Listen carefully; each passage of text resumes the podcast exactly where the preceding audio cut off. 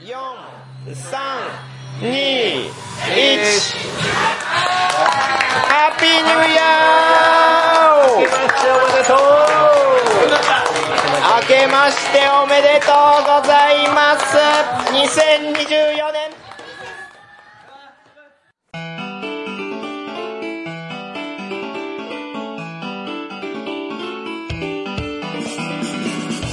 はい、始まりました、ホラボド。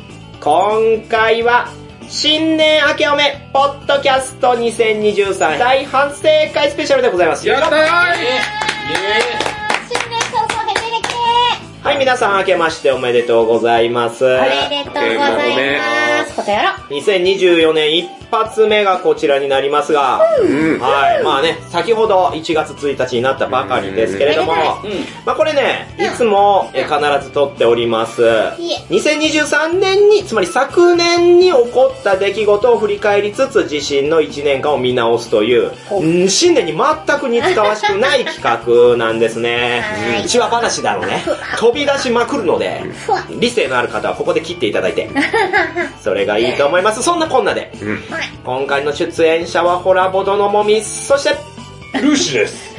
ボドーレの、ボボボードゲーム仕掛けのオレンジのルーシーです。そうなんですよ。肝心のカブラギ P 君がね、今回欠席ということなので、はその分頑張っていただきたいなと思いはます。さらに、イカです。あ、イカラジのイカさんでございます。そして、はい、ハギのともかです。あ、萩野智香さんは、ボードゲーム大好き声優でありながら、コロコロ堂を中心にボードゲーム会を主催しているという、いや、えー、田辺の代わりに頑張っていただこうかなと。頑張ろすまんな。今日はただでやりないからな。同じ事務所だったということで、ねえー、はい頑張っていただきたいはい。そして最後はこの方、どうぞ。うーん、今日はどうしようかな。うーん、ロボコップです。ロボコップです。よろしくお願いします。バババ死にカット？セーフカットセーフどっち？鶴田さ 今年はロボコップでん、グループ SNE の黒田翔吾ことつぶたさん。グループ SND は関係ないので今、もう溜め込んでね、はいロボコップですって言いましたよね。前にも言ってました。嘘ロボコップ使ってましたよ。う。じゃあバットマンで。いやいやいや、じゃあ、まあいやいや、その軽くチェンジしてバットマンでじゃないね。頑張っていきたいなと思います。黒田翔吾くんです。あーよろしくお願いします。スプターです。よろしくお願いします。今日もいっぱい頑張ります。いっぱいね。うんまあ今、6時間ほどね、飲み続けてますから。そうですえーね。さっきも。ね、チュパミさんとスプタさんが作ってくれたブリしゃぶ。うん。美味しかった。美味しい、もう、たまらんすよ。ね、イカさん、やっぱ年末はこうじゃないと。多分そろそろみんなに毒が回ってくる頃やと思う。なんか入れてたんで？すね。マジで 我ら仕掛けられてた。木も入ってたからね、木も。プリキも。まあそんな今回のスペシャル企画はですね、まずは2023年、つまり昨年あった出来事をそれぞれ振り返っていきたいなと思うんですが、うん。早速いいですか？はい。はい。ちょっとお店関連の話題がですね、2023年は多かったんですね。お店。まず大きい出来事としては、キウイゲームズが、はい。え事業丸ごとえ売却ということで、11年の活躍に幕を閉じたんですよ。うんまあこれ2号店はまだある。あります。はい。2号店の方はあるんですけど、私が一番お世話になっていた山崎さんがやっていたキウイゲームズ。うんまあ大阪のね、ボードゲームカフェの先駆者ですようね。ん。もうそれは川崎さんがやられているボードゲーム研究室の頃から、えー、牽引してくださった方でしたが、ね。まあ11年、続いたのはすごい続いたなとは思うんですよ。うん。頑張ってましたし、私も何度かお邪魔させていただいて、うん。で、収録もしましたけど、まあ残念ですね。まあ、今後の山崎さんがどういう風にね、また活躍していくのかというのも期待ですが、これね、反面、反面ですね。2023年って全都道府県にボードゲームカフェプレイスペースができたんですよ。はいはいはいはあったね、そのニュース。それまではどこどこの県にまだないから全国ではないってなってたんですけど、とうとう全国にできたので、このギャップ、ギャッい。プ、新。陳代謝というかね、そういうのは感じますよね。うん。で、言えばですね、ジェリージェリー酒場ですよ。うん。そうですよ。これもイカさんは物言いたいと思いますけど怖い。怖い。これは、2022年にうんうん。12月3店舗オープンして。で、ちょうど1年前のこの同じ回で、いや、今後楽しみですね、みたいな。収録してたんですよ。うん。それが、えっとですね、あの、そのジェリージェリー酒場でうん50人ぐらい集めて、そのお店をパンパンにして、懇親会的な、イベントをね。そう、あの、現場大阪ないから、うん。あの、そういう風にみんなボードゲーム集まって話しようよみたいな会を作って、やったイカさんが。うん、あの、やって、その1日2日後に潰れました。会が終わって出てく時も、その店員さんお二人方にまたお願いします、みたいな挨拶もしたんよ。いや、よろしくお願いしますって、あ、どうもよろしくお願いしますって、お互い2日後に潰れるなんて全く思ってない4人ぐらいで、どうも。やってた結果、2日後ぐらいにその話が出てきて、もうすぐなくなる。驚愕です。まあ、こちらはですね、うんまあ、そのジェリージェリー酒場という名前は、まあ、ジェリージェリーグループから来てるんですけど、実際のオーナーはですね、えー株式会社ダイナミクスという80店舗を運営する大きな会社、うん。まあ、グループがありまして、そちらが倒産してしまい、結局3ヶ月という短い期間で幕を閉じてしまいましたよということなんですね。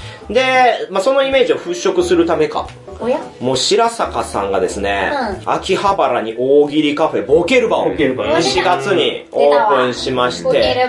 そっちはもう大盛況中の大盛況。ねえ、うん。そのご様子。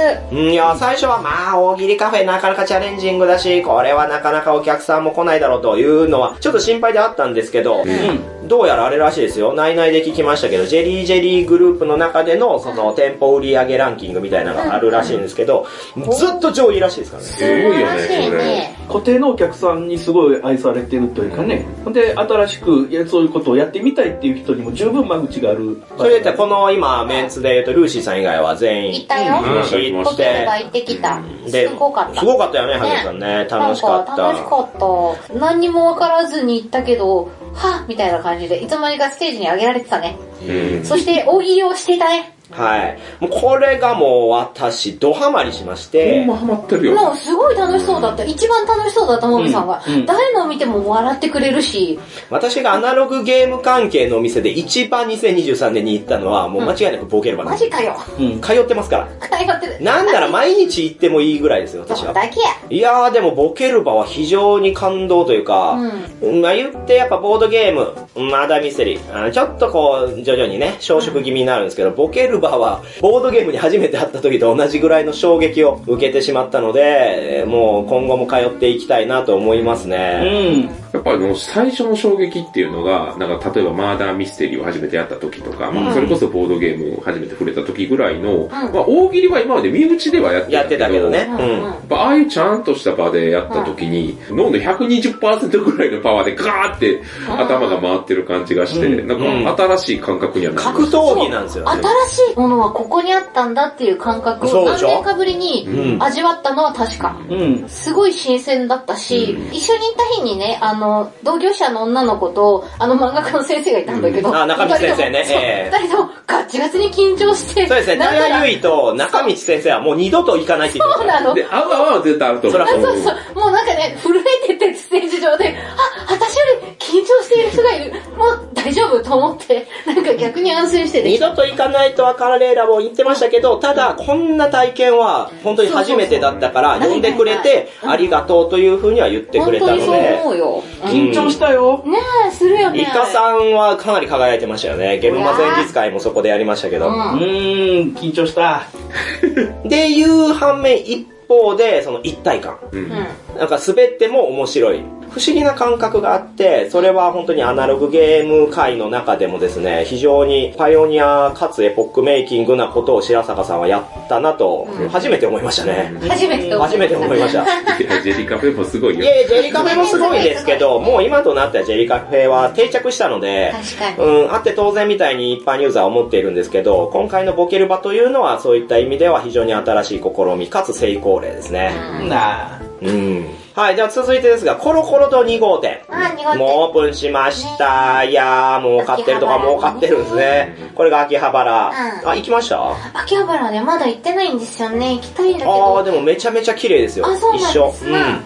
まあ秋葉原だからどうかなと思ったんですけど、うんまあちょっと秋葉原の中では橋というか、中心街から外れたところにあってで、そこでもやはりコロコロ堂なりのその清潔感っていうのもありますし、あとガンちゃんがね、オーナーの岩井さんがそこの店長をやられているので、もう間違いなく、えー行って楽しめるというところ。うん。で、そういった新店舗オープンで言えばね、アルケリンが、ああ、そうですね、はい。アルケリンアか。ルケリンが実は結構好調でして、うんあら、お現こ在。んなにやばいんちゃうかみたいな。まあ最初始めた時って、やっぱりこう、まあすごい梅田のめっちゃいい場所にあるんですよ。どで真ん中ですからね。そう。で、SNE と小細工が出資してやるんですけど、家賃も高いし、お客さん来ないんじゃないかってことで、最初もちろんあんまり周知もされてないから、あんまりお客さんも予想のちょっと下ぐらいだったんですよ、ぶっちゃけた話。うんだけど、ほんまに夏休みとが終わって、で、今もそうなんですけど、ほんまにお客さん多く来てくれるようになって、よかったね。はい。なんで、今後も多分続いていくああいいやん形になりそうですね。素晴らしいことだ。いいですね。うんまあ、あとはね、周りの、あの、いかがわしいお店がなくなれば。うーん出た出たいや、うん、いいんじゃないですか。そうなんや。いや、あそこはもう、ああいう文化。文化だよあの、それ崩れる方が問題なの。あの、下の階があの、ドンカマワールドっていう、あの、オカマの方々がやってる、そういうお楽しそう。店なんですよ。で、楽しそうじゃんまあたまにエレベーターで一緒になるんですけど、めちゃめちゃええ人なんですよで。しょうね。楽しそう。こんにち。はっつって、あ、こんにちはっつって。お店の人はね、全く何の問題もないですからね。え同じエレベーターやから。ねうん。ですから、以前にホラボードで特集させていただいたそういうコロコロド2号店ではね、アルケリンガとかね、東京ビデオゲーマーズうんもえー今後期待しております。ます。おります。はい。で、で、ここからちょっとね、早速カットするかもしれない案件ですけど。はい、リトルフューチャーが内部分裂しまして。うん。まあ、えー私もいくつか、その、エミさんから、あまあ、仲良くしてたので、うん。あの、お話聞いてた部分もあるし、その、リトルフューチャー、リトルケイブの方々とも交流があったので、そこら辺の話聞きましたけど、うーん、まあ、いろいろあったんですね。うんああ、そうなんうんで、結果今は、えっ、と、4等星の森さんが、えー、後を継いで、リトルケイブをやられているので、うん。カフェ自体は今ありますから、うん。そちらはねあの、ファンの方もちろん、今後も安心してご利用いただけたらという、2店舗とも。はい、2店舗ともあります。あ新宿店も高円寺店もありますので、はい。リト。ルフューチャーがなくなったってことリトルフューチャーがまあない、うん完全に消えたかどうかに関してはちょっと屋号とかああいう問題で私分かってないですけれども、うん。まあ実際にゲームマーケットの出店とかもないですし、うん。そして印刷周りもね、やられていた方は今、ジェリージェリーグループの方に。移動しましたので、そちらでしっかり頑張っていらっしゃいますし、なんだったらね、この12月31日、1月1日も、えしっかりえー働いています。いや、実際僕も、あの、ちょうど移転の、その時にお願いしてたものがあったんで、でも、すごいスムーズに移行できたんで。ありがたいですね問題なかったんで、よかった。担当の方がすごいしっかりしてかったんで。須浜さんが。はい。あすごいありがたかったです。はうい。ーん。うん。まあ、そういう横のつながりが密にあるっていうのも、アナログゲーム業界ならではだなとは思いますけどそうでね。すね。なんか伺ってるとそんな感じしますね。でも、エミさんにまた会いたいんですよ、私は。ねやっぱ友人なので。まあ、会う機会は減る。いや、どうでしょうね。まあ。自分もいらしてるといや、いてもいないですし、連絡通るのも結構センシティブかなと思って。うん、今は控えてますけれども、はい。ぜひ、またね、2024年は何か企画作ってお会いしたいなと思います。はいこれをね、聞いてらっしゃったら、そして、中野。中野ですね。はい。何ですか？まだミステリーのあれだ。あれ。あれね。マーダーミステリーのビル、エンタメビル。こちらを、えー、オゾンのキツネさんが、ねはい、うん一頭狩りして、かっこいい。私はそれがオープンするちょい前にそこにお邪魔させていただいて、キツネさんの解体新書を収録させてもらいましたけれども、すべての回を案内してもらって、で、一番上にベッドが置いてある部屋があるんですけど、うん。もみさんここで寝てもいいよって言われたけど、それはさすがに気使うよって思いながらうん、ただこんだけいろんなマーダーミステリーのものを作ったり、味わったり、うんで、借りてイベントしたりみたいなのができるビルが、まさかの中野の駅からすぐのところにできるなんていうのは、すごだからもし何も予定なくても、もうカフェがあるので、そこに。そうそう。なので、朝までやっているそのマダビスビルの1階でお仕事とかできるようになっていますから、カフェでね。はないね。。そうなんですよ。ちょっとワークスペースっぽい空間でもありますので、今度ぜひお邪魔してみてください。うん面白いですよ。はい。突然殺人事件起こるんやろ？いや、そういう、なんか、ハプニングバーみたいな。ハプニングバーでもないし、なんかスクラップさんとか、ああいう謎解きの何かではない。うめっちゃおもろいけどな、それ。まあそういうイベントもやられることはあるでしょうけどカフェはちゃんと普通のカフェ。ん。楽しい仕事。真面目にやってて急にそれされたら、まあ怒るわ。シャミズイさん死んでる庭、庭で死んでるとか。えー、おもろいな、それ。メニューで頼めたらいいのにな。ああ、それ面白い殺人事件みたいな。ああ、確かに確こんなかに。いろんな死に方でこう店員が。ああ、いいですね。なんかコンセプトカフェってそういう感じですからなんかイね。マーシブシアターみたいなこともね、一棟狩りでその日はもうそういうのっていうのもやってもらいたいわけありますね。すごいなあるんですねやっぱ、輝いてますね、マーダーミステリー業界はね。ああ、輝いておる。はい。では、輝いているという流れですが、さらに国内の出来事です。国内はい。え TCG がですね、ボードゲーム市場の10倍になりまして、1038億円。ね。これだけの売り上げ、市場規模があるわけですよ。はい。うんかたや、ボードゲームは112億円なんですね。。まあ、TCG はこの3年間で3倍になったんですね。うんこれはポケカが安くなったり、新規ユーザーの参入に成功したのが要因ということでして、で、ボードゲームの方はこの3年間、はい、どうなってるでしょ横ばい？う正解です。はい、完全に横ばいです。あら。まあ原因としては、マスマーケット向けのボドゲの売れ行きの鈍化ですよね。うんまあ、マスマーケットっていうのは大量生産とか、多くの一般人に向けた市場のことを言うんですけど、まあ、そちらの売れ行きが、もう、それこそまあ、6年前とかね、5年前私たちもこの場で、すごい勢いじゃんみたいなことをみんなで言ってましたけど、それが、うーん、ドスンと。あと、高騰による価格上昇。これが影響してボードゲームを手軽に買える層というのがやはり薄くなったなというのが影響しているのではないかということですね。まあそうですね。やっぱこう、まあ僕って物流もやってますし、SNE のそのうん月々の金額とかも見てるんですけれども、やる。うん、売れ行きを見て思うのが、今中間層が抜けてるというか、その感覚はあるかな。ほんまに初心者の方か、めちゃくちゃやってる人、まあうちままだミスの売り上げがめっちゃ多いんですけど、そういうののけた時の分布見た時に、結構中間層が抜けてるんかなっていう感覚はありますね。んと買ったりしてます？私は正直なところコロナ禍以降本当に購入数が減りました。あ、そうなんそれはなぜ？一番はやっぱり人と会う機会が減ってしまったので、以前はそれこそあのもみさんの会に参加させてもらって、うん。このゲーム面白いな。ちょっとあの地元の友達と遊べるなと思って、うんうんうん。購入っていう流れは結構あったんですけど、もうこのところは本当にそっちの友達と会う機会もどんどん減ってしまったので購入する機会はかなり減ったっていうのはありますねあー、それはどうしてもね、特に地方とかだと、まあそういう人口もね、そボードゲーム人口っていうのもあって難しいっていう。でもかたやコロナ禍において、巣ごもり事情によって遊ぶ人も増えたし、だから、鈴田さんが言うように、中堅層が落ち着いて、で、入ってきた人もコロナ禍1年目ぐらいは良かったんですけど、2年目3年目でより落ち着いてしまったというのがあるんじゃないですかでもその東京に、まあ、ある意味ちょっと不況というかあのボードゲームを教えた友達がちょっとそっちの身内たちで遊んでるっていうのは結構あるみたいでとはいえやっぱその人たちは購入はしてないみたいな、え、そうなん、はい、何してんの？どうしてんの？って言ったらみんなカフェ行ってるんです、あー、まあそれはいいことやね。うん、だからやっぱりさっきのその店舗の話も出てましたけど、いやめっちゃあんまり、うん、購入する人は増えずに、その店舗型のところに人が流れてるっていうのはいや、そりゃそうよ。あんだけ1万円超えのゲームがバンバン出て、で、ルール頑張って読んで、1回か2回しか遊ばねえみたいなんだったら、もうボードゲームカフェ行ってインストしてもらう方がよっぽどコスパいいですからね。あせやね。置く場所もないしね。うん。インストしてもらえるの助かるからいや、でもお店の負担は大きいけどな。そうそう、それは思う。でもやっぱり私みたいにさ、あ一人暮らしで、そんなに大きいの買えないなっていう人は、萩野さん一人暮らしなせやで。大きい箱はね、家に置きたくないのよ。だから、のエッチだじゃないね。何がだよ もおかしいな。何がだよもあれだし。エッチだもおかしい僕も聞きたいから。そうあの、とにかく大きい箱をお家に置きたくないから、うん。カフェに行く。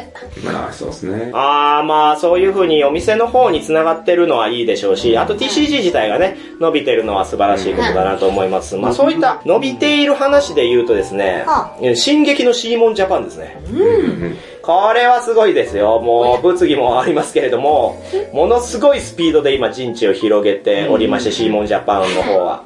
で、これ中にいるのは我らが竹ルベ、うん。そして渡辺さん。ということなので、ホラボドにも幾度か出ていただいた方々がですね、まあ、元アークライトということで、そちらシーモンジャパンに行きまして、ガンガン行こうぜという、まあ、昭和のビジネスマンならではの動きをしてくれているというところですね。まあ、これ、まあ、他のパブリッシャーが戦々恐々としている部分とか、まあ、ゲームマーケットの中でもなんかアークライトが、うんシーモンジャパンが、みたいな話とか、たまにね、ツイートとかポストで見ることはあるんですけれども、まあ、こういう風に新しい業態である、新しい企業であるというのが入ってくるっていうのは、まあ、久々だったなとは思うんですよ。うん。うん。まあ、ユーザー的には単純に嬉しいやろうしね。いや、そうなんですよね売れて。るわけやから。うん、いや、本当そうだなと思うし、実際シーモンジャパンが出してるゲーム、傑作多いですから、あーありがたいなとは思いますけど、うん。だからそういう意味ではもうぜひ頑張っていただきたいということで、まあ、中でなんかあんまりこう、揉め事とか見え隠れするのはしんどいですけどね。これまたあれですわ、ホラボドならではですけど、その中の話飛んでくるんですよ、こっちに。そうですね。うん。びっくりするんですよ。あの、隣の町で木が上がってるんですけど、たまに火のついた矢がこっち飛んでくるんですよ。で、うちの庭が燃えるとか、頭に刺さるみたいな状態があって、水で年越え。ち ょっとこういうことあるんやけど、ねもみさんはこれどっちが悪いか分かるとか、どう思うみたいな。よく分からんみたいな。巻き込まいや、れないいで。つじゃないですからね、こういうのありますけど。ううんん。まあでも、それぞれの分野をね、コンテンツを盛り上げるという意味では、こういう群雄割拠というか、いいんじゃないですかね。またそのうち落ち着くかなとは思います。うん。はい。というところが、まあ、ちょっと、えー、なんでしょうね、その市場的な話、市場的な話だったんですけど、もうちょっと手前、うんえー私たちに近い話をすると、私、ちょっとでこれ、なんでって思う不思議なことで、今多分この話したら、あーってなると思うんですけど、あれね、みたいな思うと思うんですけど、ゲームマ開催前の次戦他戦のツイートが圧倒的に増えたんですよ。あれなんうだろん。ね、あーってなったでしょ。うん 100件を超えたんですよ。わかります？次戦他戦で教えてくださいって言ったことあります？俺はないね。私もないですよ。返答も入れたら何千通っていうのがポストされてるわけですよ。うんこれ何かっていうのは、もちろん全てではないですけど、これ何かっていうと、自作なんですよね。うん。要は、そのサークルさんの友達とか、そのサークルさんのお手伝いさんのツイートアカウントで、えさもその、私は知らない、私初めてですよというところからのアプローチなんですよ。あ、そうなんだ。それによって自分のところのサークルの宣伝をもう一度新鮮なそのツイートとしてポストできるわけですよね。うん。確かにな。っていう次戦他戦争いみたいなところが増えたのが大きいんじゃないかなとは思います。で、もちろん、もちろん本当にボードゲーム初めてとかゲームマーケット初めてという方が多くて、あ誰かが次戦他戦で聞いてたから自分もやってみようみたいなのはあるにはあるでしょうけど、いやいや、他の人の次戦他戦のツイート読んだらいいやんとかね。っていう話もありますから、まあここら辺はそういったプロモーションなんじゃないかなとは、まあまあ予想憶測当然ありますけれども、それによって一気に今回増えた。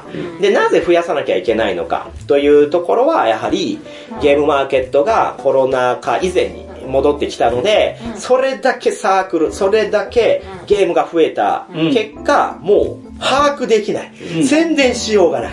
公式サイトみんな見てないってなっちゃって、じゃあこの手を使うかっていうのはあるかもしれない。あでも去年ってうん。2023年いろいろ法律も変わったじゃないですか。はい。で、個人事業主の人とかは、あの、インボイスとか、んまあいろいろありましたけど、まあそれはそれで、ね、ああ、もう萩野さんが今、食いしばってますけどね。声優ですからね。大変ですよね、マジで。っていうのもあるんですけど、ステルスマーケティングうん、のああ、それもなんか規制対象みた犯いな。罪になったらしいですね。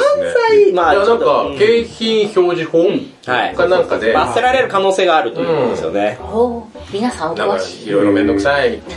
第三者が宣伝するときにでも、ちゃんと PR っていうのつけないといけない。あそうですえねー、。そうなんや。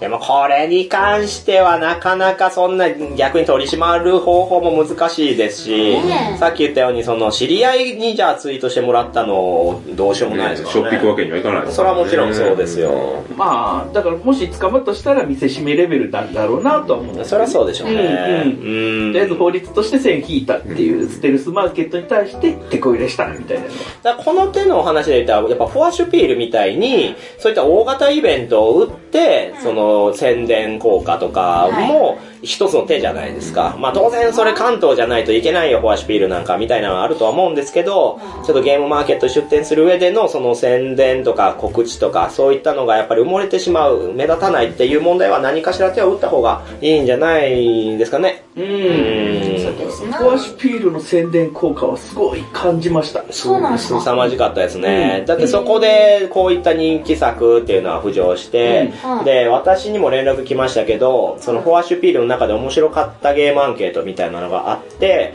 うん。で、それを、えーお伝えして、で、それが何通集まったやつをまた発表するみたいなのとかやってるんで、へーうん、だから買う側も非常に嬉しいしね。う、ん作る側も嬉しいですからね。うん、っていう流れは今後さらに強く、もしくは増やすっていうのはあっていいかなと思いますね。え、次ってフォアシュピールまたやりはるでやりますよ。えー。はい、もうこれ確定しています。次の春ゲームマンの時。そうですよ。えー。もう解散されたって言ってた。早っ。はい、もう精力的ですよ、翔さんはね。えー生存確認できましたから。よかった。確よかった。行方不明になってましたからね、ずっとね、翔さん。3年ぐらい。うんそんなに？ずっと聞きたかったですから、ふえーってね、言いたかったですけど、とうとう聞けましたよ。またね、駅名のダジャレツイートも。ああれだけはもう本当に見たくないですけど僕は嬉しいやいやもう見たくない僕は一番のファンおじさんの悪い癖ですけど。あれにいいねが50ついてるぐらいでちょっと本当、翔さん何者なんだろうって思っちゃいますけどね。いいです。あ、いいんですか？えー、応援者がここにいたようです。いいね。はい。まあそういうことがありまして、さらにガシャポン。ガシャポンガシャ、あガチャ、ガチャガチャのこと？あ、そうです。ガシャポンっていうのが正式名称なんあ、ですよねそうなん。や。うん。そのガシャポンにですねあ、ボードゲームミニチュアコレクション。あーあれね。えー、スゴロクヤシリーズ、ハーっていうゲームシリーズ、えーさらには、糸、うヒルドラ川柳、トポロメモリー、青春短歌いっぱいある。っていう風に、うミニチュアのですね、うん。めっちゃ小さい。めちゃめちゃちっちゃいのがこうガシャポンに入って、えー、そうなん知らないですか俺知らんねんそれ。あここの最寄りの駅にもね、うんあったんですけど、それね、あの、萩野さんとえのきさんと共にですね、あったよ。いや、東京で探してなかなか見つからないな、つって。で、もみさん家の近くの、まあ、こんなところにはないか、つって見たら、あれ？ってなった。えのきさんおかしくなりましたもんね、テンション上がって。うわーって回してましたよ。あ、これじゃない、欲しいのこれじゃない？じゃあこれもみさんにあげる。まあ、そういう風に、ボードゲームがなんとガシャポンになる時代になったんで、えで、これがなんかね、人生ゲームのとか、まあそういうのだったらまあもともとマクドナルドのハッピーセットとかでもあったんですけど、もうヒルドラ川柳とかね、うん、はっていうゲームとかねう、んすごいですよ。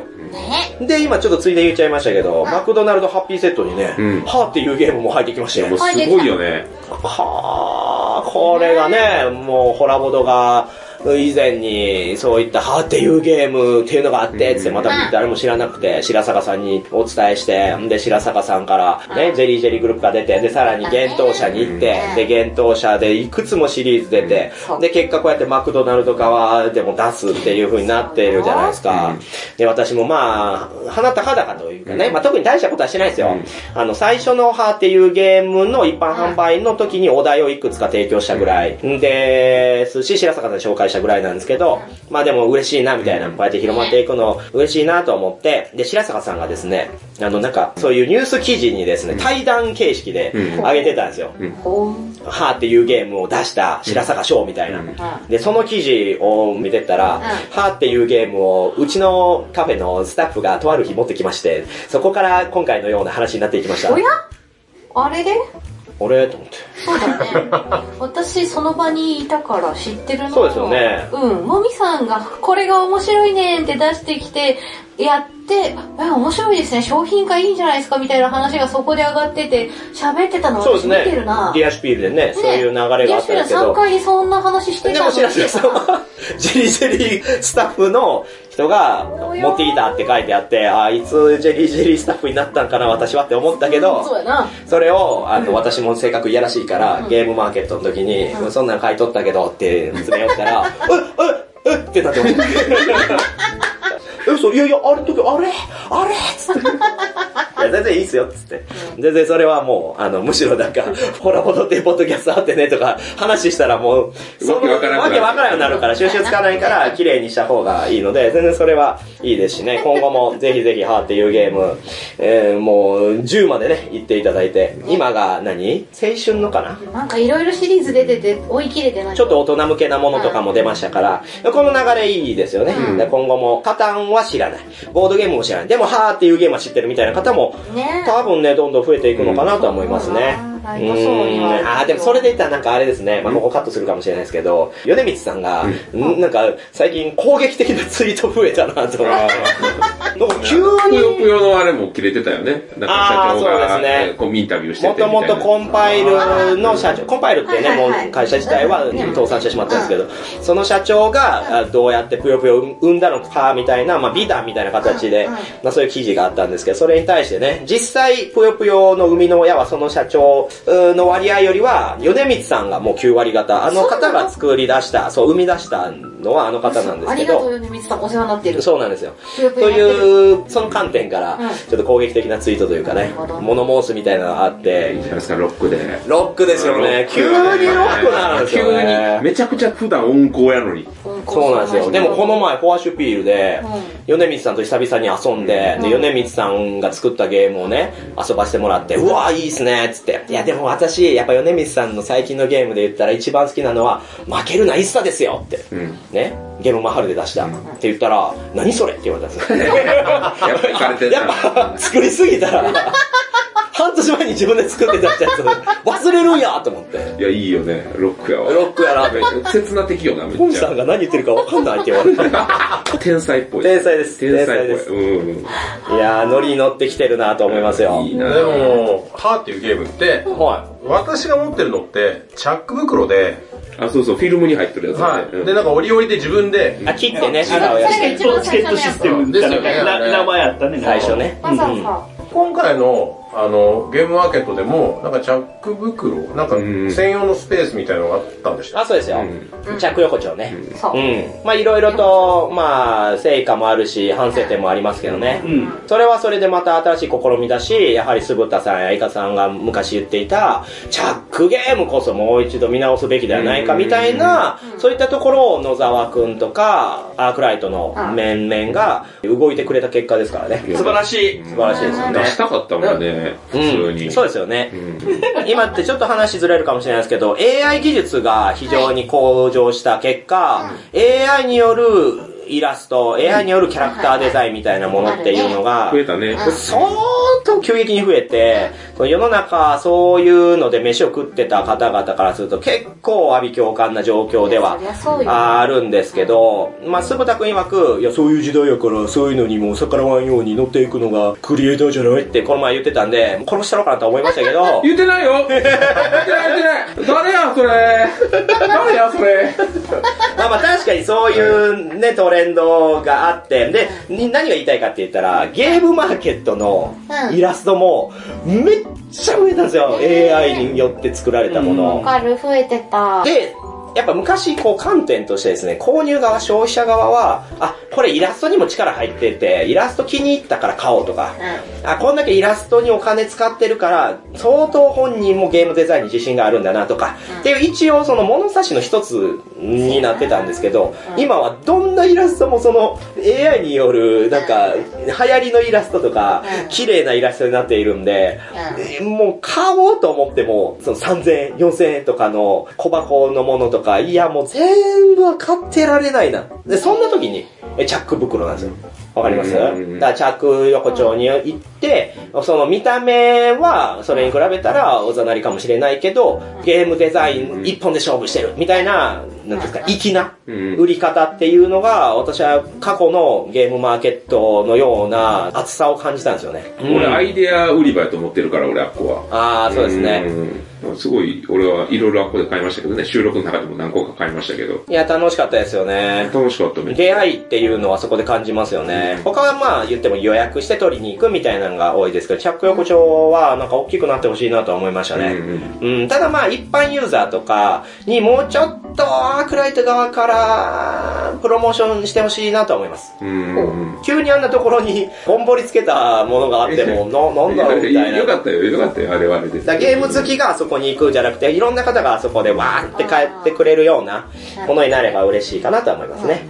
なんか割と制作者の人があの辺うろうろようしてたから、外でブースで出してる、その、ボードゲーム作ってる作者さんとかがああいうの買ったりとかしてたから、うんうんうんやっぱ。そういう意味でもやっぱ刺激というか、いい刺激ですよね。うんなるよね。非常に素晴らしいと思います。なんか本当見本市みたいになるそうそうそうそうそう。うんいや、そもそも本来エッセンもそうですけど、見本市なんですよう。ん。うん、そういったところからどんどんこう、まあ、いいようにもずれてますけど、うーん、難しいですね。ゲームマーケットどうあるべきかみたいな話になっちゃうともう収集つかないんで、あれですが、まあみんなが楽しめれば。今後なんかこう、着横丁から出たゲームが、なんか例えば企業が拾って製品化するみたいな流れとかできたらめっちゃ夢あるなと思いますよ素敵ね。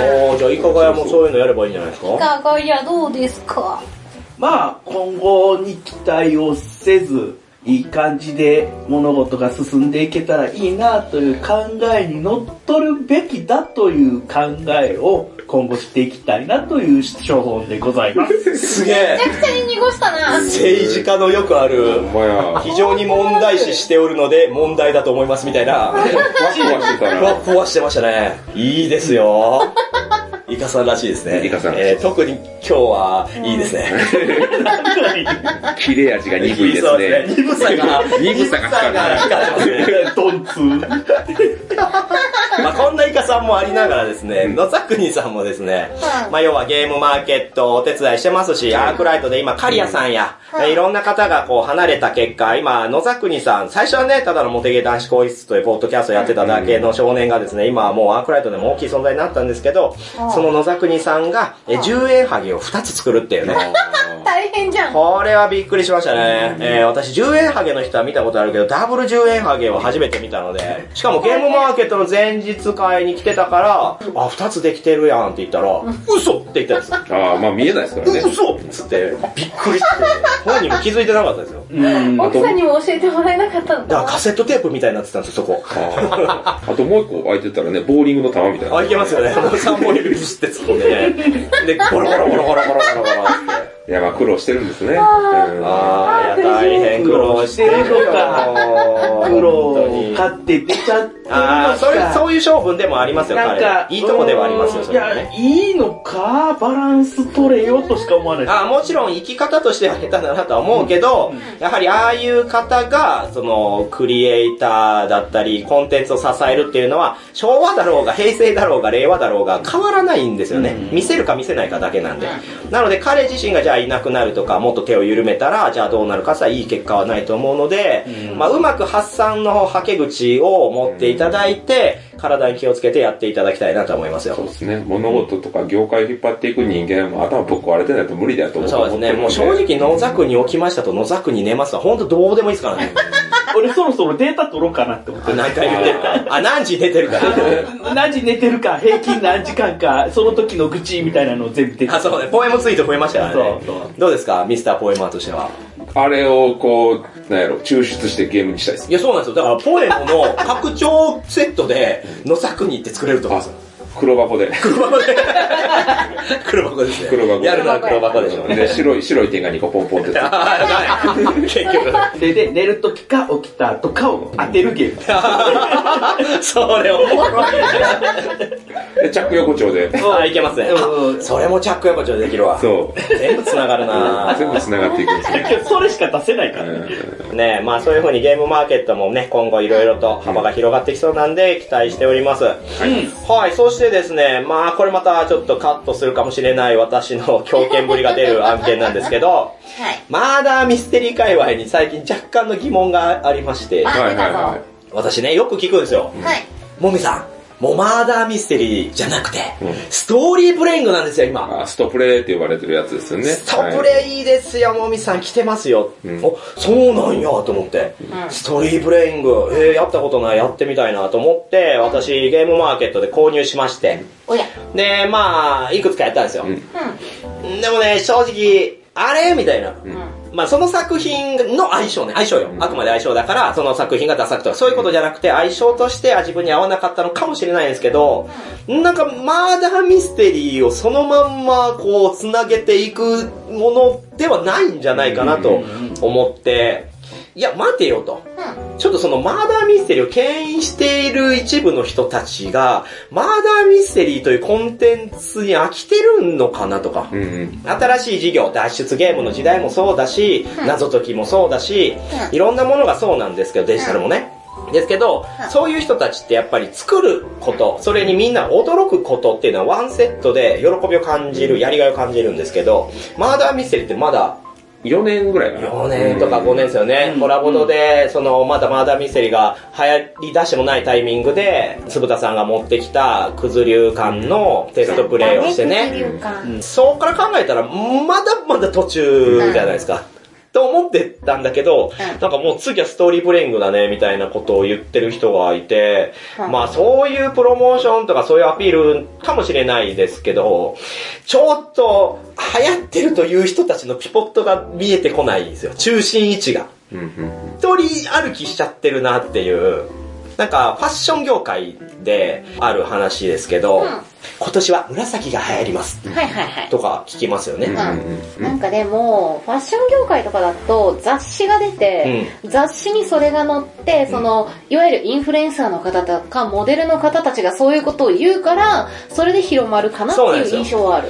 実際ファッション業界というのは、その年の初めに、じゃあ今年紫にしようぜとか、赤にしようぜっていう流れをみんなで作るらしいんですよ。で、それを一気に広めるらしいですね、うん。雑誌なので。で、結果国内的に、あ、じゃあ今年は赤だとか、今年は紫だっていうものらしいんですけど、なんかちょっとそれに似てる部分があるなっていうのが正直感じたところで、私はまだミステリーはまだまだしゃぶり尽くせると思ってるから、うん。飽きとるわけじゃないとは思うんやけどななんていうから、あ、じゃあ日本柱にするってことですか？いやストーリープレイングとマダーミス。そもそもまあ、マーダーミステリーっていうのが、まあ、ドミニオンとかの時もそうやったけど、まあ、ゲームの要は、あれって、まあ、システムの核なのよね。うんうんうん。がドーンって出ましたと。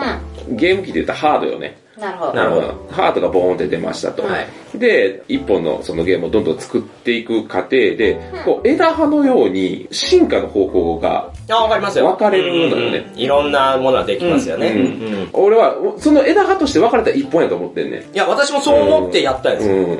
うん。え、やりました？ストーリープレイング。え、だからや、やったやつあ、そうなんですよ。そうねつぶたさんと、うん二人でやって二人でやっ、うんまあ二人専用のものでやってみた多んですけど。分あれはマダミスというものは物語を体感するっていう側面もあるやん。そうですねまあ。その部分だけを抽出したのよ。うんうんうん。あれわかりますよ。うんうんうん。で、うちは、うちで、ストプレイじゃなくて、例えばその卓上探偵団っていうあその犯人は別にいる別。にして、もう推理に特化したもの。うんうんうん。あれは推理だけを抽出したものだよね。なるほどね。だから、マーダーミステリーっていろんな複合物が入ってると思ってて、人狼のシステムも入ってるから、うんただ人狼はもうすでに開発されてるわけよ。はい。だからそういうふうにこう、内部の中で分解してそういう文化がいくつかこう、分かれて、特に例えばあの、りにょりさんとかの話聞いてたら、おりにょりさんってすごいストプレ好きなので。そう、ステップレもするし、マーダーミステリーどっちももするし。するするし、うんみたいな。で、リノリマンはきっと、その、本にも言ってたんやけど、演じることが好きやったあ、か。そうですね。ロールが、もともと役者とかね、そういうの好きですからね。で、ストーリーに没入することが好きやから、うんまあ、ストプレにハマるのはすごい分かってて、そういう人らが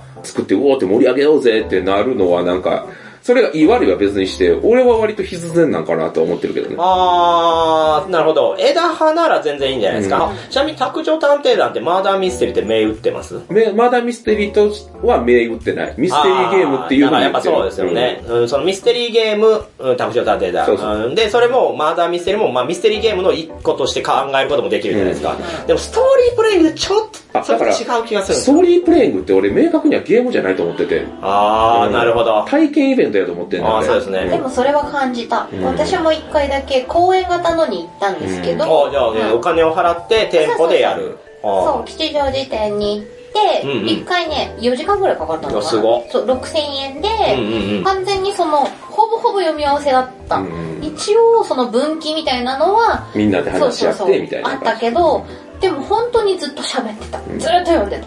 素人質問で恐縮なんですけど、はい。前提として、マーダーミステリーとストプレって、なんか明確にこれが差だよねみたいなのあるんですか？あー、えっと、ストーリープレイングもいろいろあるらしいんで、あの、謎解きが内包されてるものとか、そう、さっきの分岐があるとか、うん。もしくはもう完全に一個のストーリーで、うん。それを体感するだけのものとかあるらしいんですけど、うん。完全に違うのは、その犯人を探すというものではないんですよね。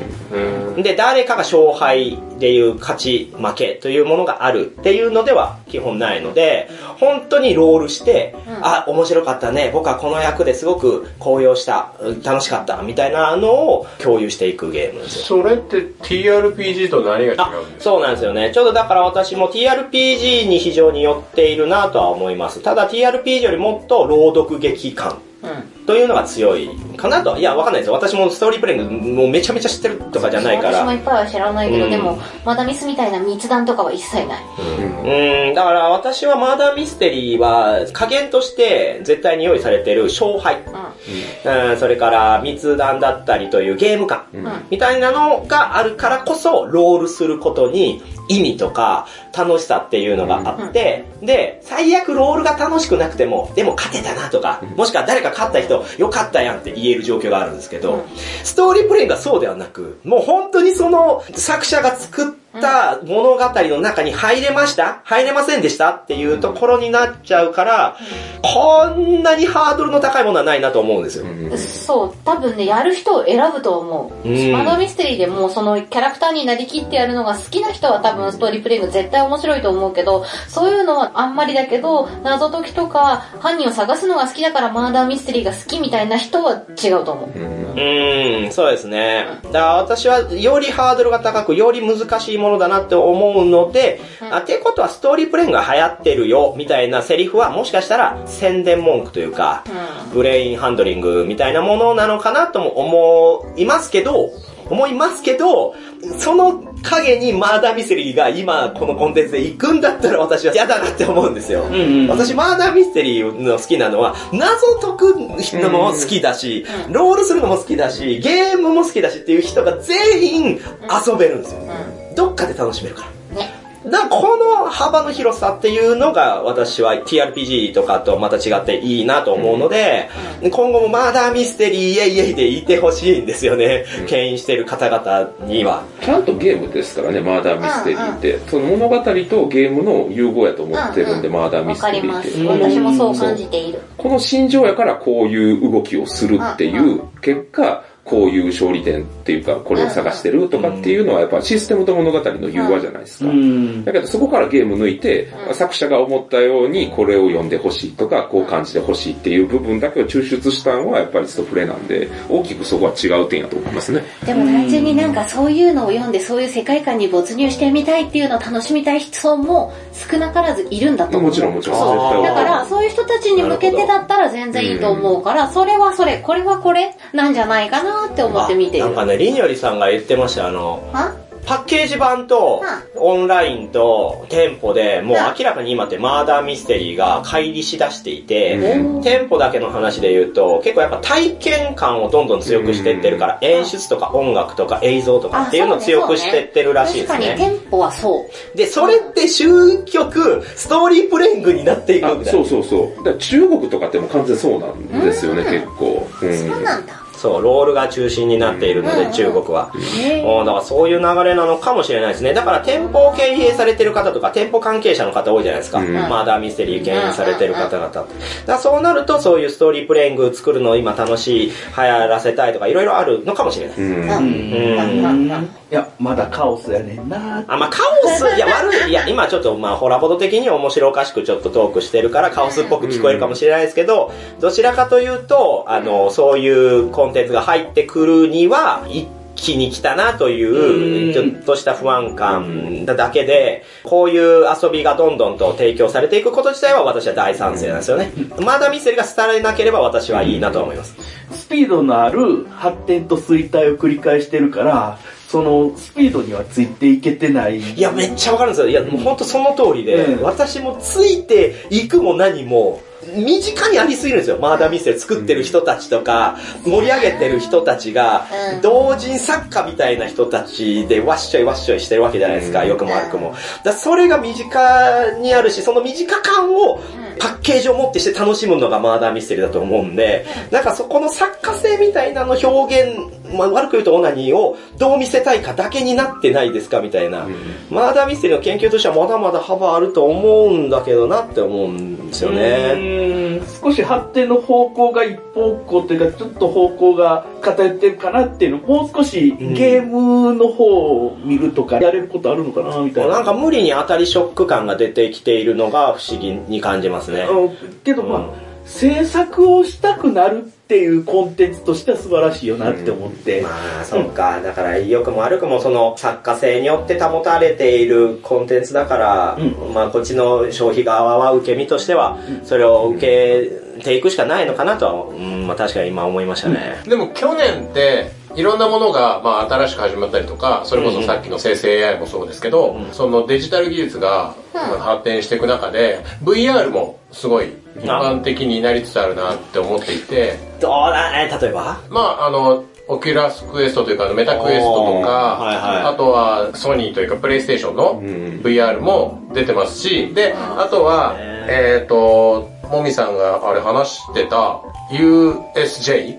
ああ、USJ のは VR とはまた違いますね。あの、XR ですねうんう。ん experience の方ですね。だから VR のゴーグルをつけたまま、実際の会場を闊歩するっていう、空間ごと一つのフィールドになってるってやつですね。うんでも、ああいうので、今、いろんな人にその体験が提供されていく中で、やっぱりまだあれはゲームじゃないと。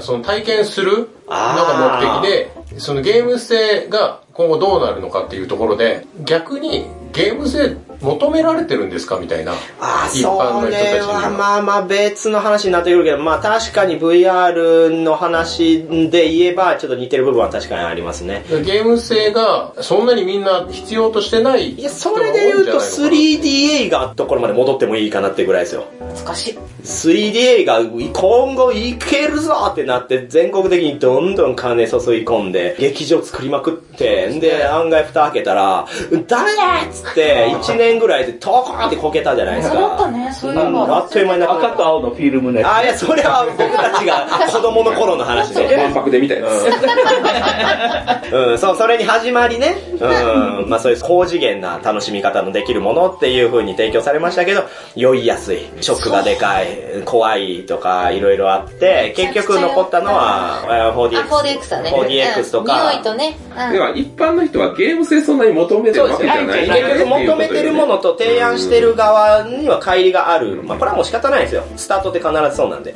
うんあとはどんだけ定着させれるかとか説得力があるかなんですけど。うん。まあそこら辺が多分2024年ストーリープレイングも、まあいろいろと出てくるんだろうなと。うんだから、そのうち、マダミスとストプレが乖離するんじゃないの？完全に？あー、完全にかどうかはわからんけど、まあでも同じ店舗でやってるからね。あの、マダミスやってる店舗とストプレやってる店舗ってまだ一緒やから。あとまあ、メーカー次第なような気がする。うん企業側がストップレイヤー言ったらもうちょっと離れると思う。でもそういう意味ではグループ SNE がね、今後ストプレイ出すかもしれないし。SNE はまあもちろん安田が最終的なチェックをするんやけど、まあ僕言うたら作ってるスタッフじゃないですか。でまあいろいろ今後の方針であったりとかいろいろ聞くんだけど、あくくまで僕たちはゲームとして、あー根幹はゲームね。根幹ゲームで、例えば、その殺人事件が起こらずに、ストーリーは追っていくんだけれども、うんうんえっと、ちゃんとゲームであるとか、うんいうものは多分今後出てくるかもしれないし、まあ、いろんな作者いっぱいいますから、その中でそういうゲーム作りたいねっていう話が出るんですよ。うんやっぱ殺人事件に縛られるじゃないですか。殺人事件やったら絶対人死ななあかんみたいな、んがあるけど、そういうのじゃなくって、まあ、ミステリーがあって、それをストーリーで追っかけてでもゲームでやるっていう。だから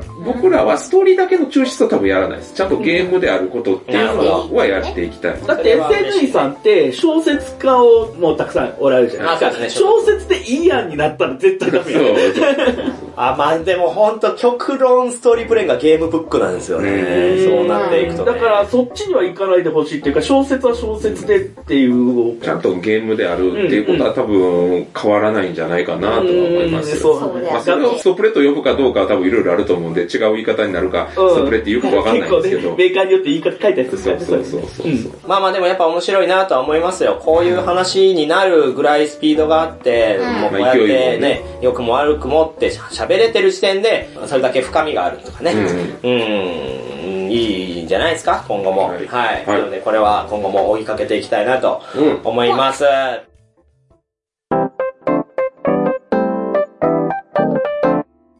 ということで、えーここまで、えーまあ、界隈とかね、業界的な話を続けてきましたが、まあこよし、もう終わるか。れ、うん、うん、違うよ。てってって。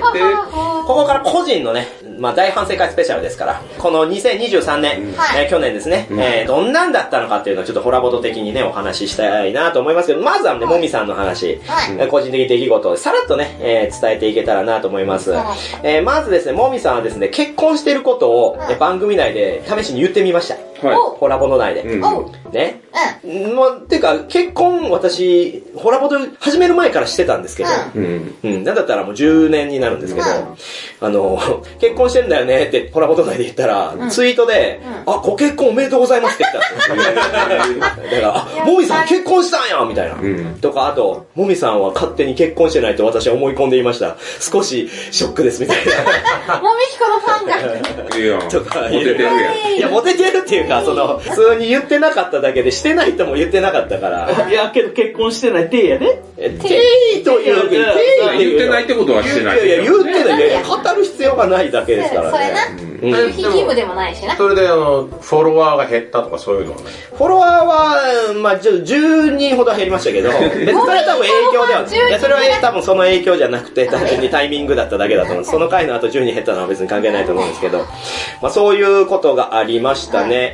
えー、そして、えー一番大きかった出来事ですね。はい。もみさん、AGA を始めるです。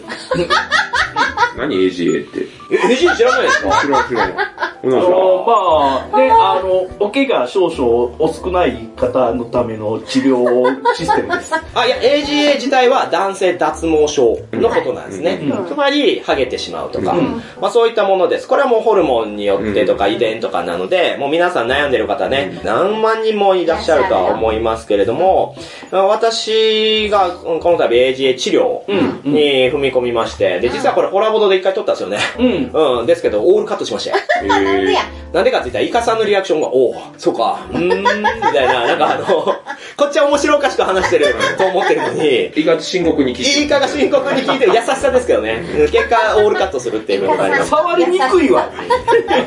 いやいや、私はめちゃめちゃ明るいものとしてお話ししたくて、あまあ、だいぶかいつまで話しますけど、その、私はハゲてるというか、ちょっと反り上がってしまっていること自体は、キャラとして全然余裕だなと思ってたんですよ。けど、うんあの、23年にちょっと仕事の方で若干鬱になった時に、抜け毛が増えてはいはいは、いそしたら、不思議なもんで、滑りやすくなるんですよ。はいはいはいはい。TKO の木下が、あの、人間が汗を出す、えーと感染？えそうそう、そういう感染というものを手術で取り除いたんですよ。うん。で、それなんでかって言ったら、汗かいてると滑ってる感じがするみたいな。で、ハゲてるのもそうで、自分はそんなに気にしてなかったんですけど、なんかチュパミさんとかに、あ、なんかちょっと薄なってないみたいな。うん。だからちょっと笑われへんわみたいなうん。感じで言われたら、あれなんかやりづらーと思って、しんどいな、まあじゃあもういいかと思って、ちょっと試しにやってみようかなっていういう話を職場でしたら、いろんな人が、うん。実は俺もしてんだよみたいな。すごい話乗っかってきて、いろんな情報をくれたんですよ。わーってくれしてる人が結構いたそう、みんな隠れて、でも、やってるとは言ってなかったから、私がやろうかなってことって言ったら、でもう、うわーって来て、で、いろんな情報を得て、で、私、まあじゃあやってみようかなと思って始めたやつが、これね、もう AGA 治療やろうか悩んでる方にめちゃめちゃ朗報ですけど、めっちゃ簡単なんですよ。あ脱毛症っていうのは、要は毛根が死んでいくんですよ。うん毛が細くなって。で、これを止めるというのが AGA 治療なんですけど、本来普通にあるのは内服薬なんですよ。一般的に広まっているのは。で、お医者さんに行って、うんえ相談して、内服薬をもらって、それを毎日飲むみたいな。でも、それが、ハゲのための治療薬じゃないんですよ。うん。心臓病と肝臓病のための薬なんですよ。それの副作用で毛を生やすというのが AGA 治療なんですよ。逆に言うと、心臓や肝臓が悪い人がそれを使ってしまうと、悪化しちゃうんですよね。うん。負担が強すぎるんで。だから、将来的には使えなくなっていくんですよ。うん。だって年取って心臓がだんだんね、弱っていった時に、ずっと飲み続けてると、もう頭は入るけど、心臓が、えー痛いってなったらこれダメじゃないですか。だからいつかは使えなくなって、で、使わなくなった瞬間にバーンって剥げるんで、ね、それじゃ意味ないな、みたいなことを思ってたら、なんか、オンライン治療として、ズームで繋いで、もうそれで診察15分ぐらいで終わって、で、送られてくる帽子型の、うん。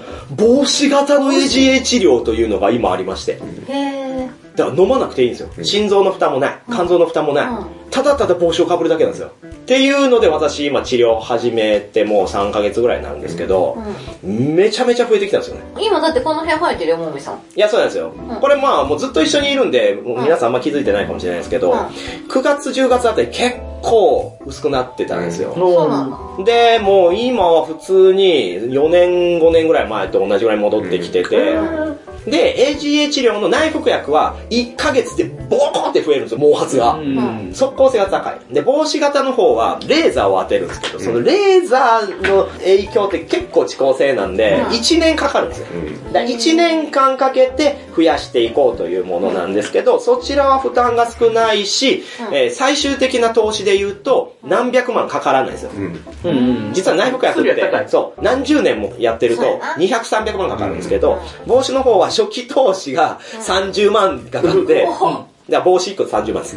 で、その30万の帽子を1日おきに30分被っていくだけっていう感じですね。まあめんどくさいのはめんどくさいんですけど、っうん。ていうのを続けてるという感じですね。確かになんか、もみさん突然帽子かぶって、帽子の周りが赤くピッカピッカして。ヘッドギアみたいなのつけ始めたから、ここ第7査定やんかなって思って。で そうなんですよ。その帽子がまあ、アメリカで作られたものが、もう、ガンツの田中星人みたいな、なんかカックカクの黒いなんか、プラスチックのやつで、で、私が通っているそのオンライン治療のところは、それをかっこよくしてくれるために専用のキャップを開発して、そのプラスチックの上にキャップをスポーってかぶって、まるで普通のキャップ帽子ですよみたいな。でも中でレーザー光線、ピャーピャーって、ピャーってずっとかけられてる。横から漏れる赤い光。そうそう、何やろあれ。あ、ちなみにあんま見ない方がいいですからね。あマジかあの、目が目が潰れるからそれ頭皮は痛くないんですか？でめちゃめちゃ暑いですけど。暑いですね。あーまあ暑いって言ってもその汗ダクダクではないですけど、痛くはないです。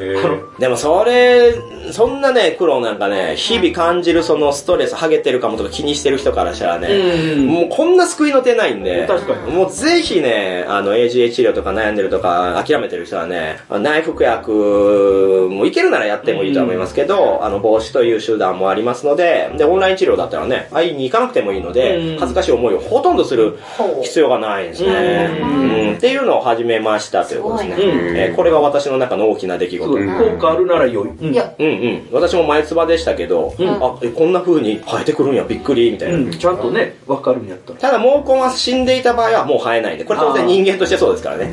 だからこれ早ければ早い方がいいです。あ、うんそうですよ。毛根が死んでから生やしたいんですっていう人は、あ、無理です。植毛してくださいってなんですよ。はこれでも400万とかかかるんですよ、多いと。だから進行を止めるみたいなイメージ。あ、そうです、そうです。ね。要はとか、細くなってきてるのを太くするとか。うんなんで、毛根が死ぬ前にやらなきゃいけないんで、若ければ若いほど AGA 治療は効果を発揮するんですね。なるほどですね。はい。うんまあ、女性の方でね、悩んでる方も多いと思うので、そういった方も考えてみるといいかもしれない。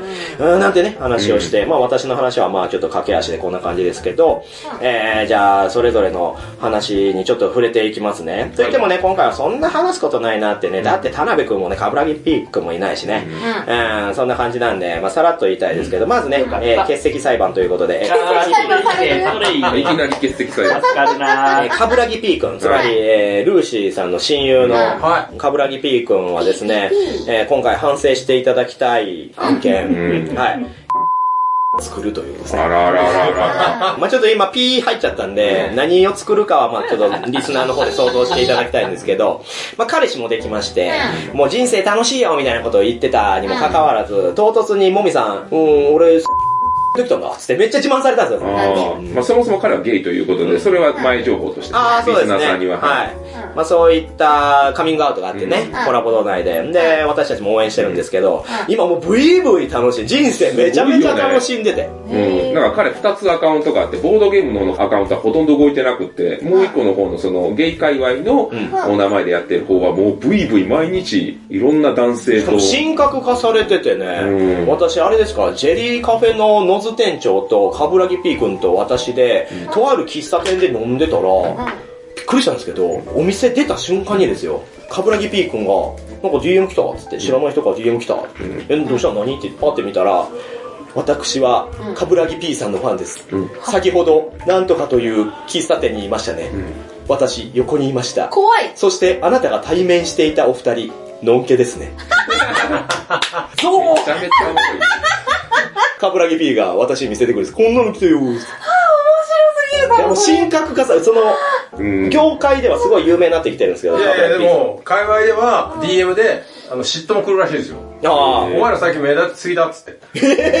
あ、怖ーあじゃあ、その、ゲイ業界の中でも、こう、新進気鋭のカブラギ P 急に出てきたからが、新参者だから、お前なんだ急に。おいお前、みたいな、子さんに挨拶せいみたいな。うわー、大変そう。まあでもそういう風にね、新しい道を切り開いた結果ね、えー今日は来なかったということなので、全然遊んでくれんよね。そうですね。ボードゲームゲームマーケットにも来ないですからね。だって彼氏と忙しいんだよ、きっと。いや、そうなんですよ。そうなんだって。いや、まあ、楽しいやろな。ね。そりゃそうよ。ちょっと寂しいですけどね。寂しいよ、俺。また遊びたいもん。あの、8割羨ましいっす。あ、そうなんや。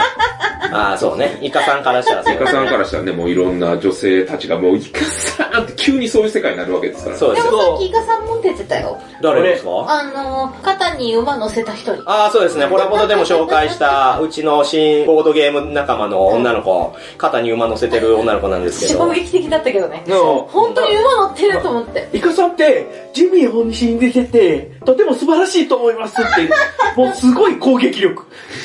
まあ悪気はないんですよ。それをモテてると言うなら、うんモテたくはない。うーん、残念。そうですね。はい。そしてさらに欠席裁判で、田辺くん。あそうですね、萩野さんと、はい。うん同じ事務所のボードゲーム声優であり、コロコロとスタッフでありはい、コラボド後ろ向きラジオで出ていただいてる田辺さんはですね、まあ今回来れなかったのはちょっと彼女とね、うん。過ごす時間が必要ということだったのって言っていいのそうなんですよ。で、その方とまあ向こうで楽しく過ごしてるんで、まあちょっと来れなかったんですけど、え彼に反省していただきたい点は、えボケる場で拗ねる。聞いたの、その話。しかもガチ拗ねるですからね。えこれに関しては、あの、びっくりしましたね。みんなで楽しんで、ボケればまた行こうなって言った時、もうええわ。行かへん。え、どうしたん？なんか、腹立ってきた。滑った時の対応腹立ってきた。いや、自分が滑ったことに、うん。めちゃめちゃ腹立ってたらしくて、しかも私から見たら滑ってもないし受けてもないっていう中途半端な位置だったんですけど、それがなんかね、めちゃめちゃすねちゃって、もういかんとか言って、そんなさ、41になるおじさんがさ、そんなことで拗ねんなよって、誘ってくれてるんやから嘘でもまた行きたいねって言えよ。うん絶対行こう。修行僧みたいな顔で。困ったなぁと思って。いや、でもまた1年後ぐらいに修行して戻ってくるよ。まあまあまあなんかまたあの、時が経ったらまた行くから、みたいな感じで言ってくれたんで、ちょっとまあそれを待つしかないんですけど、いやなんかちょっとショックでしたなね。るほど。まあ、ボケるべ、ボこんなケるべに素直なんかこいつって思いましたね。さすが後ろ向きやなと思って。うん。ね頑張ってね、田辺くんまた行こうね。まあね。はい。そしてルーシーさんですね。ははい。ルーシーさん、ここにいらっしゃいます、ホラボドでもサブパーソナリティしてくれているルーシーさんに、えーっとですね、まあ反省というか、まあ皆さん、はい。何やってって多分今から言うと思うんですけど、うん。彼女がえ？は？できる感じで今。あめでたい。ーはーですわ。めでたいね。いや、わからないですよ。まだできるかどうかわからない。いやなんだよなんだよ。頑張れよルーシー。とうとう待望のルーシーさんに彼女が。あれでもあれですもんね、あの、マッチングアプリしてる話はなんか、コラボあーちょっとね触れてましたねそうなんだマッチングアプリなんやそうそう。まあ今はもう普通ですからね、マッチングアプリね。えうん。えまあ、それも、ちょうど1年前のこの回ですよ。うんうんうんうん。この回の時に私ベロベロに酔っ払いまして、はなんかみんなにあだこうだ言われて、じゃあ始めてやるよってそうなんですよ。偉いだからこれみんなが焚きつけた結果、おっとじゃあやるぞってなったわけですよええやった結果、う今が一番ひよってます。なんでやねん。いや、だから向こうが今いい感じで来てるでしょ？ルーシーさん、私好きよ、みたいな。まあ、好意をね、向けられてるんですかね。いや、こうなるんですよ。大体。こういうタイプって、自分が好きでいる方が好きになられるより好きなんですよ。まあ楽、楽ですよね、その方がね。愛されるよりも愛したはいい。懐かしいな。猫割れるほど愛してる。うん、いやー、とはね、そうね。3分の1。伝わらない。やめてすぐ拾っちゃうからやめておじさんたちなんだから年バレた、さ。年バレたからね。うーん、まあね、今までずっと追っかけてきて失敗してるんでね。じゃあいいじゃんうでもね、それにね、撫でちゃったのよ。なんだよん、その方が楽。いや、そうなんですよ。振られる自分を浸ってるのが楽しくなっちゃうの、こうなると。そういうわけ悲しい男だそれが日常やったんやな。まあそれはそうですね。うん。笑顔で言うんじゃないようん。だからちょっとここでね、もうゴール決めるなり何か形決めてもらわないと。うんあ、どうなんですか？その人のことはいいな、みたいな感じなんですか？うん、正直、だから今までずっとこっちが好きな気持ちでずっと今まで走ってきてたから、向こうに対してどう返していいかがわからないっていうのはありますよね。えっ、と、その人はどっちか言ったら、向こうからのアプローチが激しい感じなんですか？最初アプローチしてて、そのアプローチ返しに戸惑ってる感じなんですか？こっちとしてはフラットにうん接してて、まあ最初あの時も、そんなに、その、あガツガツしてないお互いガツガツしてない感じで、スッと会って、で、向こうは向こうで、あまあ、ガツガツされるのが苦手なタイプだったんだけど、あまりにもこっちが反応しないん。で、えーどうなんすかっていう向こうから来る状態になってしびれを切らああ、なるほどね。うん。状態もちろん向こうはね、そういうつもりでマッチングアプリしとるわけですから。ね。まあ、ほんね、ななんでやってんのって話にはなるんで、それそりゃそうだ。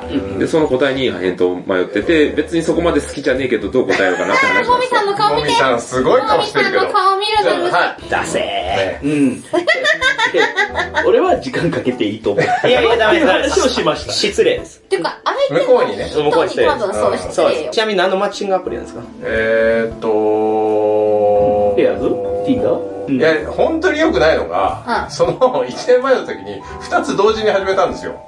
うんどっちであったのか分かんなくなっちゃって。アプリを見りゃわかるだろいや、もうアプリは消えてるんですよ。なんで？あ、もうだからもう連絡先交換しそう、た課課金してもう課金をしなくなったんで、あ課金してたんやそう大変課金しないとちゃんとやり取りができないから。えー、そうなの？大変そうですよ。いやでも失礼ですよね。それはもう相手の方がリミットあるかいらや。それはそうですね。うん、なんか、うそこはん、好きかも、好きじゃないかも、とりあえずもうちょっと友達で、よじゃないねん。えーそこそこは、あの、反省、反省しまそうです。すよ。ボードゲーム仲間から始まったんじゃないんだから。確かに。そういうマッチングアプリから始まってるんで、確かにそうだ。ん、もし本当に興味ないんだったらもうすぐさま断ればいいし。そうだね向こうも新しい人探したいだろうし。で、私からは少しでも未来あるんだったら、一回付き合うっていうのは全然いいんじゃないですか。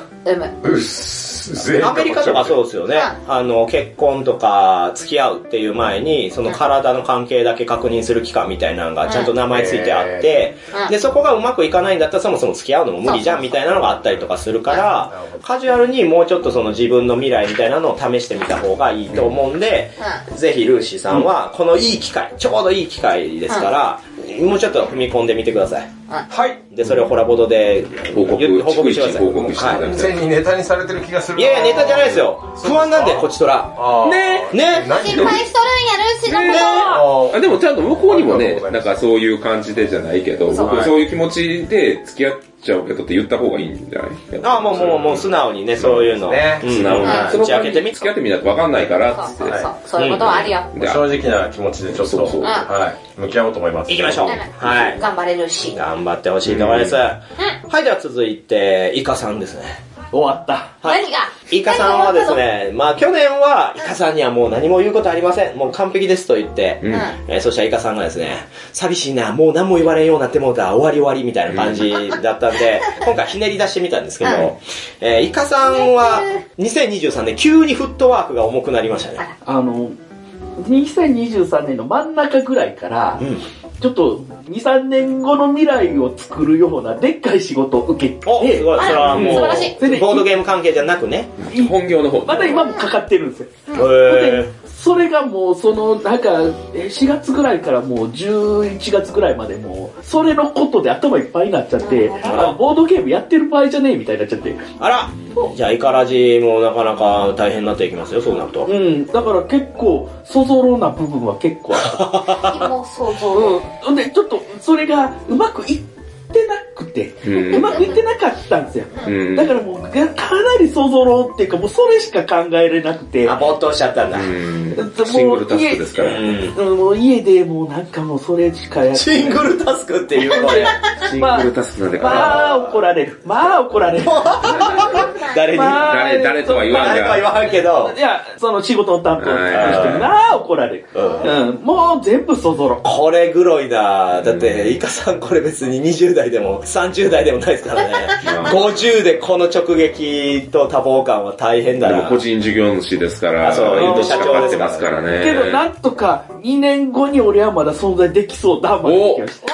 おめでとうございまああ、いいじゃないですか。じゃあ今回のこの、まあ、フットワークが重くなってしまっているのは未来に向けてのす。うん。準備期間ということで。まあ準備というかもうね、生きていくためには仕方がないみたいな。なるほどやけど、思ったより能力がうまく発揮できなくて、ちょっとそればっかりになって、そぞろになってしまったのがすごい辛かったなっていうのは。ああ、うんまあじゃあそこはうまくね、バランス取っていけるように考えてみれば。そう、この年末年始の集まりにも、うんあの、そぞろになる可能性はあったというか、うん断るあありがとうございますあったかもしれん。でも来てからはね、すごい一緒に遊んでくださってますし、まあそういったね、個人事業主って結構いらっしゃって、そういう人たちでどうしてるかって言ったら秘書とかね、うんそういうスケジューリングやってくれる方を雇ったりとかっていうのはやってたりしますね。いや、無理無理無理、一人スケジュールとかされたらもうだるいだるあ、い。ここが、早口。あの、もっとそぞろになると思う、仕事。ああ、まず人間が嫌い。うん。まあ、頑張ってください。俺を厳しくする人間には嫌いです。なるほどね。私たちはなんだかんだ言って優しくしてますからね。来年は大丈夫そうなんです？来年はね。来年来年24年今年、今年は。あ、24年。あの、2025年に向けてどうするかを、これから2024年に向けて考え、2024年考えたいと、もう、こんなんや。仕事のこと考えたらこんなんや。もう、もう、あれ、イカさんが自由になるためのキックスターターやろ。あ、そうや。クラウドファウンディング。クラウド、イカが自由になる件。あの、髪の毛返しますんで。いらちょっとねずつこちょっとずつ返しう、ます。イカの一部を。一部を渡しますね。え。いらねえ。はい、まあそんなところですはい最後。最後は酢豚さんですね。ナイス。イエス、酢豚さんの反省してほしいというかね、ないないないない今後改めてほしい点。もう皆さんも多分そう思ってるかもしれない。うん。酢豚さん、異常なオナニーしすぎです。してない何がいいじゃんよ。みんなのオナニー見せてみろよ。みんなのオナニー見せてみろよ。怖い怖い。そうだよ。異常なオナニーしてるんですよ、彼は。そうなんや。教えてくれよ。ええラブドールを使って。あそうなラブドールも使いますし、電動ナウも使いますし。あ、そうですよ。電動ナフ使ってますからね。うんあとは ASMR 聞きながらオナニーもしますし、へだから、ただ強めもちろんノーマルもね、え、なにノーマル？いや普通の、普通、普通。え普通の画面見てしこるっていう話です。それってどうなんですか？なんかもうあんま楽しくないですか？たまにやるといいんですね。ー笑すごいよ。健康的な、健やかな。やっぱカジュアルにできるっていうところはすごいあとやっぱり今まで道具に頼ってたから、うん手のぬくもりっていうか、ペース配分もね。ペース配分あのもそうだし一番感触がわかるから。ねえ、そう大見彦の開いた口が塞がってないの見て。いや、でもこれはみんなやっぱアンタッチャブルなとこやから、みんなもう、俺も俺も俺もって、それこそあのね、頭の治療と同じで、俺も俺もってなるはずなんですよ。でも誰一人として俺もラブドール持ってるって言ってくれた人はいないんですよ。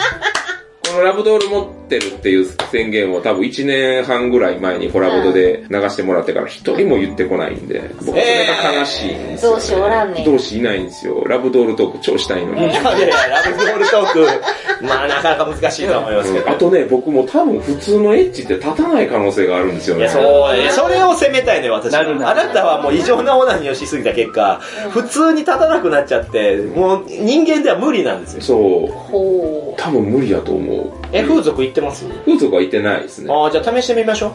ああ、立つかどうかの、あの、要はリトマス試験紙みたいな感じ。あなた10年前ゴリゴリで行ってましたよね。いやゴリゴリ言うほどでもないですけどね、僕って。ああ、じゃあまた試してみましょう。ああ。一回。あ、立つかどうかのチェックで。そうです、そうです。やっぱ不安があるでしょ、ちょっと。ちょっと不安はある。うん、じゃあ行ってみましょう。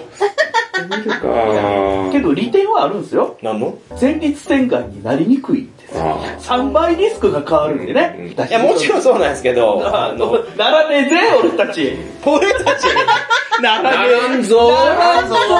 もうその間だけは安心。ならねえぜ。常に綺麗。ピコとイカさん別に道具使ってないでしょ？カラッカラよ。いや、けど、学びはある。え、道具使ってないでしょ？道具とか。学びはある。あ、どういうこと？使ってるかもしれない。そのいや、僕、イカさんの政治長あまりよく。聞いてない。語ら語らないようにしてるから。そう。あの、ラブドールどうですかとはめちゃめちゃ押してはいるんですけど。そこではない。うん、そこではないそこでは。ない。違うらしい。けど、使ってんな。なんかね、ちゃうのよ。まあ、わかるかな？うんちゃうのよ。強い弱ない。強い弱ない。そこじゃないんですよ、私。あなるなる一つもわかんないです。何言ってるか。でも元気は多分元気やと思う。そう、元気な君が好きやろ俺。元気じゃない可能性があるから。あ、そうなんですね。いやー、なんか、でもいろいろ手出しすぎた結果、機械だみたいになってきたんだよね。機械だ、最終的には常にバイブをケツに入れてないと動かなくなっちゃう可能性。エヴァンゲリオンみたいにアンビリカルケーブルがベロンってなってる。だから機械だは頭がね、スケルトンになってて見えてますけど、鈴田さんの場合、下半身がスケルトンになってる。玉がスケルトンになってるんですね。もうね、もう、もみさん、つぼっちゃったよ、ほら。いやいやいや、これはもう萩野さんからコメントしてください。ええな、もういうことはね。自由。俺たちの自由。そうそうそうそうう。んだから言われる筋合いもないしね。まあまあまあ、うん聞かれたから俺は答えてるから。そうそうそう、俺たちはね。うん、これ冒頭からこれ言ってたら頭おかしいやつだけど、うん聞かれたから答えてるから。うん。まあ、あの、特集組んでいただいてもいいですよ。いや、歯止め聞かなかったらどうなるの？いやもう歯止め聞いてないよ。そもそもの方。もう、もう聞いてないよ。けど、歯止め効かない方が、前立腺がんになりにくいから、健康のために行っております。そいや、それを理解してるだ。からそれだけ理解して。はいそれ以外のこといや、別にししたらあかんって言ってるんだよ。いやいやいやいやいやいや。坪田くんはもうドールから道具からいろんなものやってる。そうなんよな。う。でも、やっぱり、大々大好きやから、一人遊びが。いやいや、よくルーシーさんにあんなさっき偉そうに言えましたね。いや、俺も冷静に考えたら俺がルーシーさんやったらぶん殴ってるなって。お前何道具に頼っとるやつが偉そうに言うとんねんと思うけど、うんまあでも大好きやからしょうがないよね、それつたまマッチングアプリせえへんの？しないね。うん。ほなんかしようともあんまり思わんね。ほー。うん。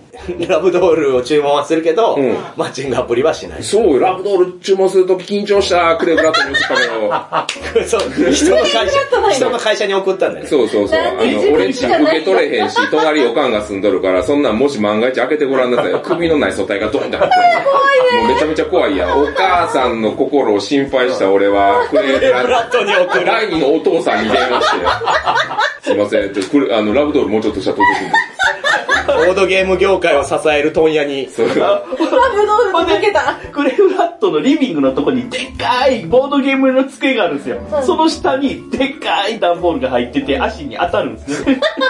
っていうこともあったな。うんまあ1年半前ぐらいほん。で、そっから僕とか、したらあかんことしてるような気分になりながら持ち運んで、あの、大阪から、大阪から乗り9時に乗せ送て、晩ご飯をおごる。ほんで、ほんで、姫路で開封の儀にも参加して、ほんで、えー、こうなってるんや、開けた時、う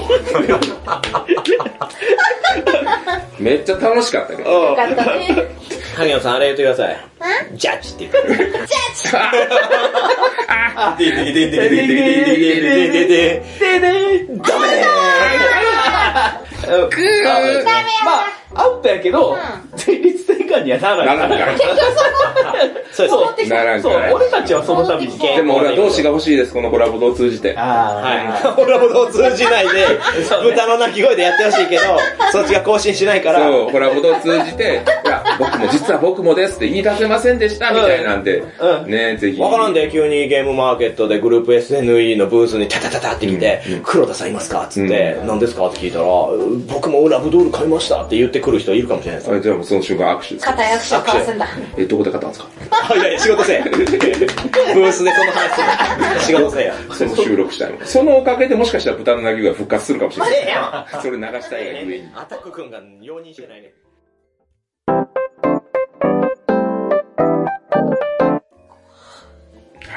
はい、ということで、はい、ということで、えー急にフェードでね、消えていったんでびっくりしましたけれども、えー思ったよりエピソードトークが長かったというごめんなさいすいません。はい。ちょっと熱がこもっちゃって。いや、フェードアウト。えー終わりが一番輝いてましたね。はい。というわけで、ここまで長々と収録してきました。1時間49分ありましたけれどもね、配信の時にはね、いろんなところカットしてると思います。は話せないこといっぱい話しちゃったな。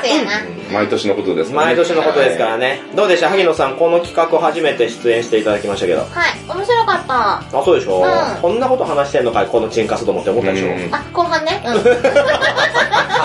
綺麗よ。綺麗よじゃないです。そうそうそう。まあこの2024年も、うん。うん。健やかに、そうですね。えー生きていけたらなと、うんそしてボードゲーム業界、ね、マーダーミステリー業界含め、確かに。えー、繁栄を祈っておりますので、はい、今年もよろしくお願いします。ね、今年もコラボといっぱい聞いていただいて。そうですね。うん。みんなで楽しく、あおかしく、おかしく。ボードゲーム界は盛盛りり上げますうーしか言ってない。はい、今回聞いてくださった皆様、ありがとうございました。ありがとうございました。お送りしたのは、ブリシャブにハマりつつあるもみ。使っていたマッチングアプリは、ペアーズとウィズ、ルシー。ヤマトマサの資格を取った萩野智香。濃いお茶をひたすら飲んでいるイカ。えー、最後に買ったラブドール用のコスプレ衣装はカンコレ。酢豚でした。チャオチャオ今年もよろしくお願いします。